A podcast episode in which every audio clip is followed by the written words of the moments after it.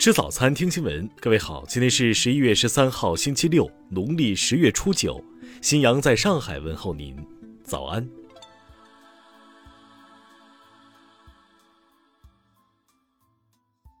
首先来关注头条消息。十二号，安徽省亳州市蒙城县商贸城楼顶一女子欲跳楼，公安机关和消防队接警后赶到现场救援。现场视频显示。该女子情绪较为激动，对消防队员、民警的劝说不予回应。一名消防人员上前施救过程中，女子突然跳楼，消防员死死拽住女子，与其一同坠下了楼。据官方通报，目前该跳楼女子经抢救无效死亡，受伤的消防队员正在全力抢救中。听新闻早餐知天下大事。十二号。外交部发言人汪文斌在外交部例行记者会上表示，中国迄今已向世界一百一十多个国家和国际组织提供了超过十七亿剂的疫苗，未来将向发展中国家提供更多疫苗。中财办副主任韩文秀十二号表示，慈善捐赠是自愿行为，绝不能杀富济贫、杀富致贫，不能搞逼捐，那不符合共同富裕的本意。也不可能达到共同富裕的目的。国家发改委近日印发《推进资源性地区高质量发展“十四五”实施方案》，提出保障国家资源能源安全，加大石油、天然气、铜等战略性矿产资源勘探。近期，全国发生多起燃气爆炸事故，造成人员伤亡和财产损失。市监总局要求各地有关部门深刻吸取事故教训，强化风险意识，加强供气供暖相关特种设备安全工作，保障民生用气用暖安全。十二号，市监总局发布关于进一步规范婴幼儿配方乳粉产品标签标志的公告，要求标志内容应当真实准确、清晰易辨。不得含有虚假、夸大、使消费者误解的文字、图形或者绝对化的内容。十二号，银保监会发布一千八百五十七家银行保险机构监管评估结果，没有一家机构获评 A 级。近日，上海仲裁委员会获得联合国国际贸易法委员会第一工作组观察员席位，成为中国第一个获得该工作组观察员席位的仲裁机构。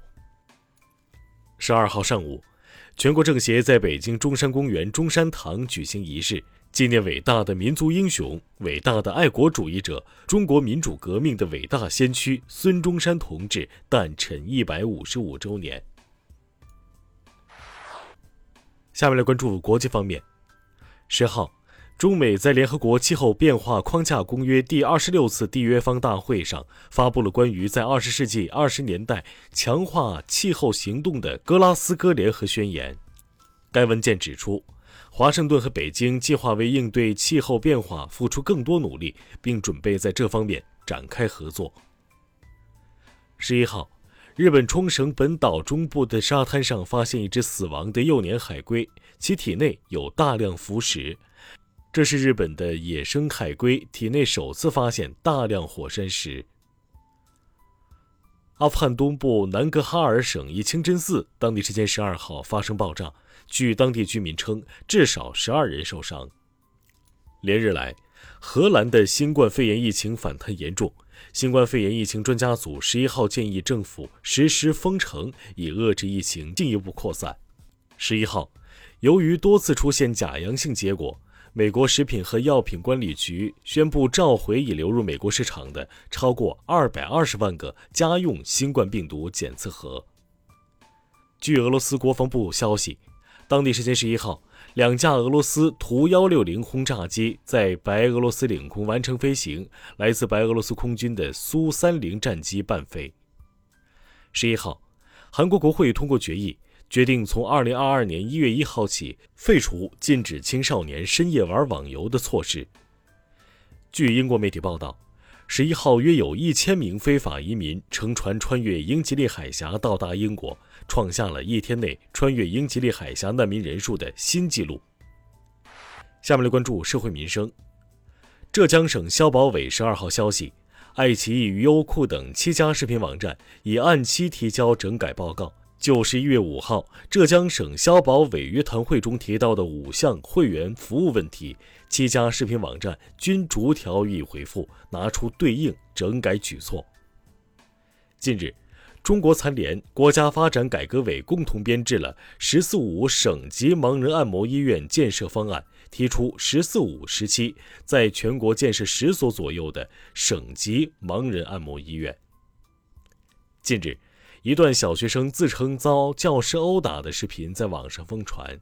一名身穿校服的男童称，他在牙城小学读六年级，因为考试不及格，被老师用棍子打了四十五下。三亚牙州教育局十二号回应，该老师已经被停职。十二号，广西梧州一女子反映，其未出境却被列为滞留缅北涉诈高危人员。当地警方表示。仍需要他本人回到户籍地补齐资料及亲笔签名，经了解情况后再向上级单位汇报。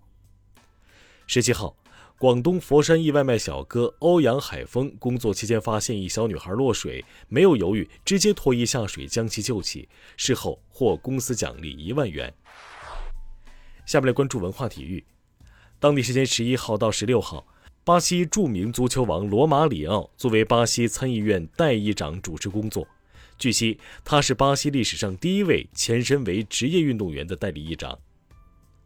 美国体操冠军苏尼里日前接受媒体采访时表示，他几周前还在回到美国明尼苏达州圣保罗时，遭到了反亚裔言语攻击，还被喷胡椒粉。